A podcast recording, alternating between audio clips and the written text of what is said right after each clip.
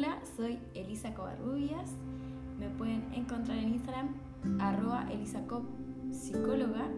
y vuelvo a los podcasts después de dos años sin grabar.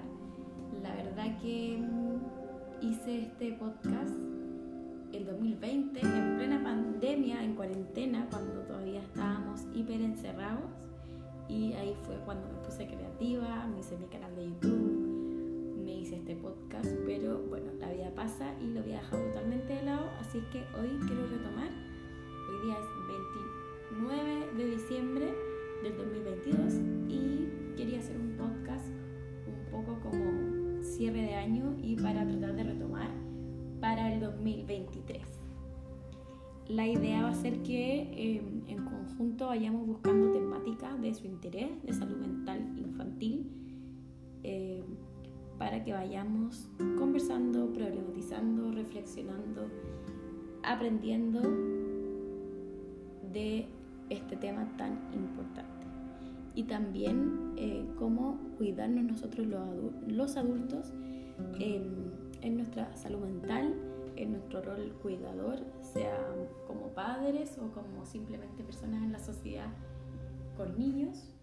y em, promoviendo hábitos para tener un mejor bienestar. Entonces, hoy día quería un poquito hablar sobre autocuidado. Em, siempre a fin de año, al menos yo, pienso en lo que logré, lo que no logré y muchas veces me veo año tras año con las mismas metas eh, inconclusas a veces. Por lo menos a mí el tema de los hábitos me cuesta muchísimo y justamente el autocuidado a veces implica tener hábitos positivos, hábitos de vida saludable, de momentos de calidad con uno mismo y a veces eh, cuesta, cuesta darse los tiempos para eh, cuidarnos, para de cierta manera maternarnos, volver a cuidarnos, darnos lo que nos faltó. Eh, entonces quería un poco reflexionar sobre eso y también sobre la importancia de ser como compasivos y no culparnos, no sentirnos mal por las metas que a veces no alcanzamos a lograr como quisiéramos. Eh, yo creo que siempre se puede ir mejorando y podemos ver el vaso medio lleno, los pequeños avances cosas muy pequeñas que ya hemos logrado. A veces son no tanto de, desde el autocuidado diario y de hábitos, pero sí son decisiones, decisiones de la vida personal, del trabajo, familiares, em, enfrentar ciertas situaciones que queríamos hacer y antes no nos atrevíamos, etc. Entonces, muchas veces en redes sociales vemos como, como muchas personas tienen logran hacer deporte día a día, hacer recetas de comida saludable, tener la casa súper ordenada, hacer actividades increíbles con los niños, eh, tener el trabajo soñado, em, etcétera, ¿cierto? Hay muchas tendencias que están muy de moda y que uno las ve y se ve tan bonito y uno dice, oh, yo quisiera lograr eso. Así que hoy día este podcast es un poco guía para esas personas que quizás son como yo que les cuesta tener un poco más de hábitos y aunque yo sea psicóloga y los promueva, no quiere decir que yo siempre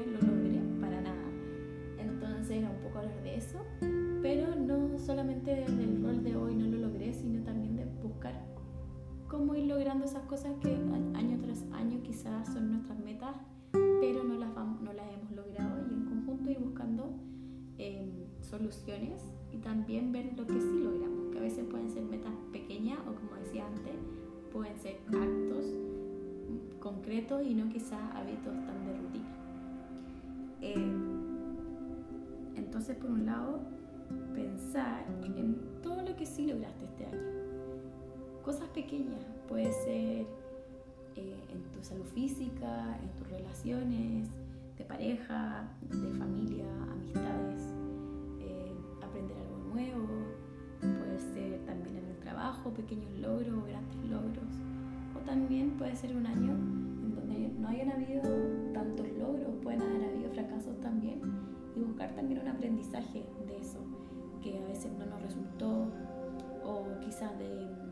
problemas de estado de ánimo, de salud mental, problemas también de salud física que hayamos tenido, y verlo también como una oportunidad de crecimiento y no como del cliché así como todo lo malo que nos pasa igual nos deja un aprendizaje, sino que realmente como pensar, ¿logré sacar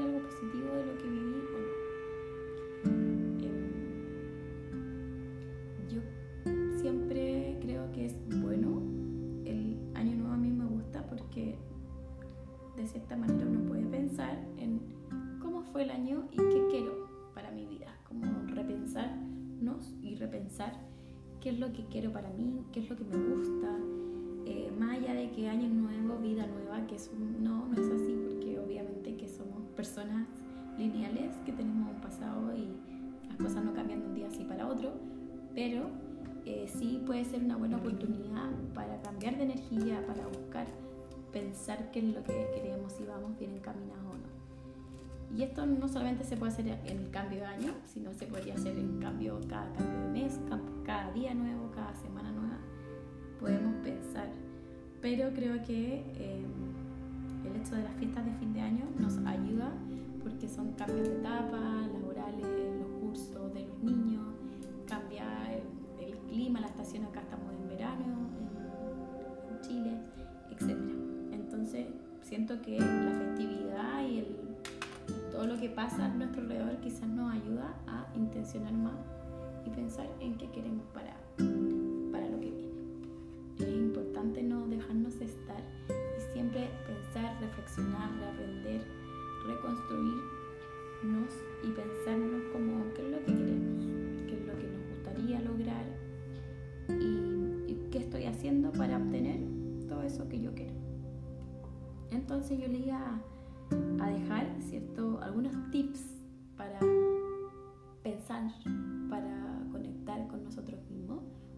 como mandatos, lo mismo que les decía antes, porque hay personas em, que, quizás no logran tener hábitos como tan claros sobre autocuidado, momentos para sí mismos, pero sí podemos eh, buscar finalmente cuidarnos con eso que nos gusta no obligarnos a hacer quizás lo que está en tendencia, por ejemplo, eh, hacer yoga o escribir, hacer terapia. No, quizás como que hay personas que, que no necesiten eso ahora, pero sí, no hay una receta, pero sí cada uno puede pensar en qué cosa a mí me hace bien y que no estoy haciendo y podría retomar. Por ejemplo, acostarme más temprano, por ejemplo, estar menos conectado en redes, por ejemplo, volver a ver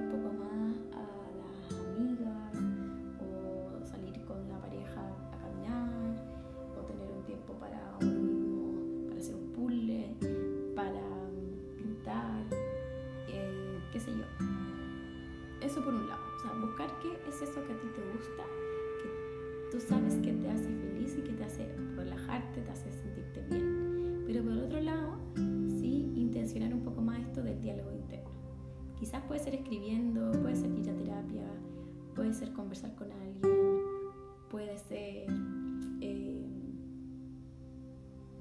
pensando antes de dormir o al levantarte, pero intentar tener un momento de reflexión con uno mismo y estar en silencio con uno mismo y conectar,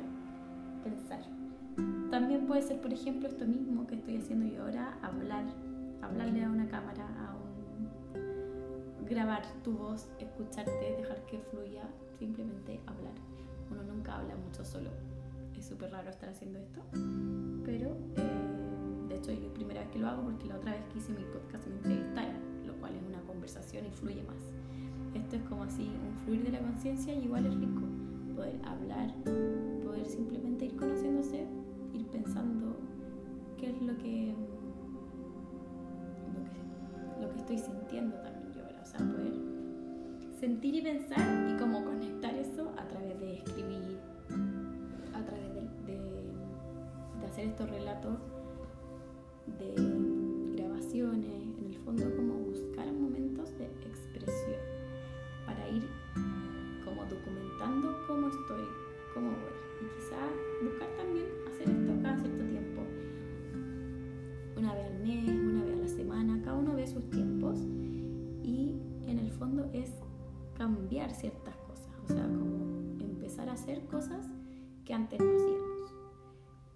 por muy pequeñas que sean, pero sirven. Mm, puede ser desde la alimentación, desde mover el cuerpo, desde cómo le hablo a mi cuerpo, desde cómo me hablo a mí mismo, de los momentos de calidad con tus hijos, con amigos o en pareja, pero ir buscando, ir como leyéndote y viendo qué es lo que a ti te genera bienestar. Viendo cuáles son tus carencias y cómo ir resolviéndolas tú mismo, sin esperar que el resto cambie, sino que tú empezar a disfrutar tu tiempo contigo mismo solo. Darte ese tiempo rico para ti, eh, desde lo que tú necesites. Y esto más allá de las metas, ¿cierto? Que nos ponemos un año tras año, quizás puede ser algo pequeño.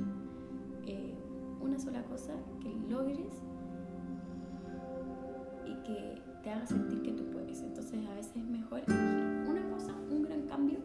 que ponerte tantas metas eh, encima. También las redes sociales a veces nos inspiran, pero también a veces generan inseguridad culpa y uno dice, pucha, porque a mí no me resulta hacer esto. Entonces, no compararte, simplemente eh,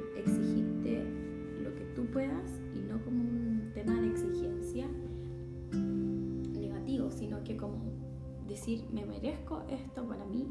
y lo quiero hacer. Me merezco sentarme a escribir un rato, me, merezco sentarme a leer, me merezco sentarme a estudiar porque quiero estudiar esto que tengo pendiente. Me merezco salir a caminar porque en verdad que salir a correr no me gusta. Me merezco, no sé, hacer una receta saludable que me gusta a mí o incluso, no sé, eh, salir a bailar, no tengo idea. Como darse el tiempo para leernos y saber qué es lo que nos hace falta, qué es lo que queremos y no simplemente siempre vivir como esclavos del trabajo, de los hijos, de la familia, de los demás, sin parar. Por eso, un poquito ya cerrando, es como la idea, lo que les quiero dejar es como realmente la vida es suya. intenten aprovecharla y hacerla increíble. O sea, como realmente decir, estoy contenta de lo que estoy viviendo, me gusta lo que hago,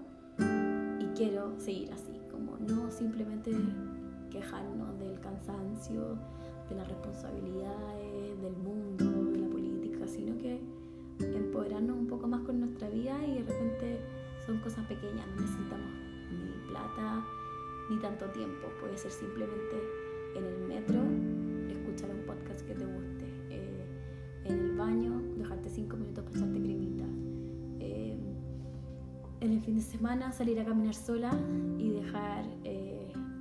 no sé, pues tu hijo con, con alguien que te lo pueda cuidar media hora. Buscar esos momentos solo para ti, para así estar mejor tú. Y estando mejor tú, todo fluye mejor en el trabajo, en la familia, etc. Entonces esa es la propuesta, buscar momentos de autocuidado, autocuidado que te haga sentido a ti, no el que veas siempre en redes sociales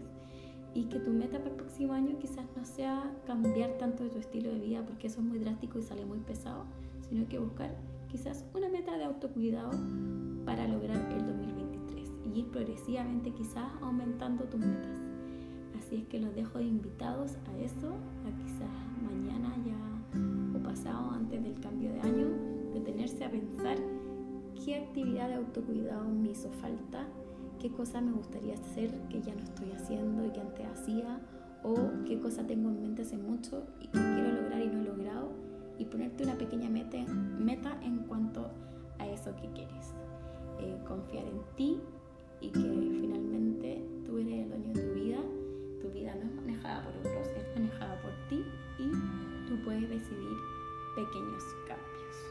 porque realmente el bienestar y la salud mental sí se ve influida por hábitos como de autocuidado que puedas elegir No solamente es algo genético, me tocó ser depresiva o me tocó eh, vivir un duelo, sino que eso son cosas que pasan, pero igual en nuestras manos también está poder intentar salir de ahí, buscar apoyo, buscar momentos de autocuidado. Eh, si bien miles de cosas que son fuertes, traumáticas, dolencias, eh, la salud mental cuando está mal a veces te bloquea y no te deja buscar momentos de autocuidado, pero siempre es bueno quizás recibir un mensaje de vamos que se puede, eh, Y si sientes que quizá esto para ti es mucho, es buscar una meta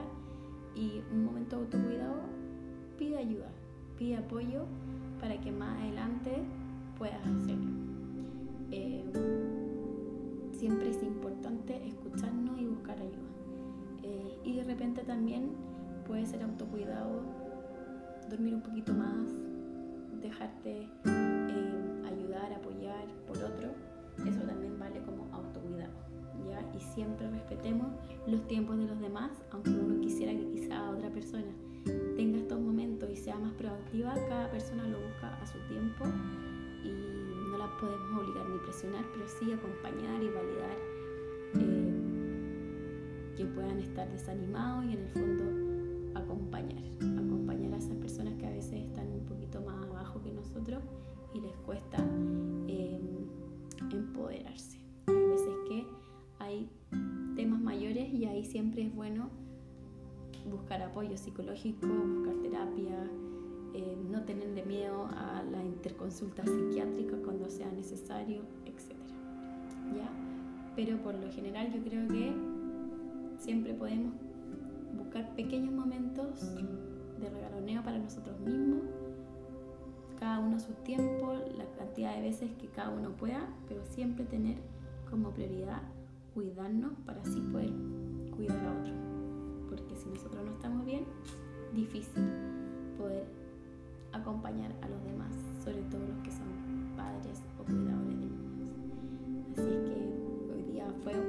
podcast un poquito más pensado para el cuidado y salud mental de los adultos, pero que creo que es muy necesario para poder luego cuidar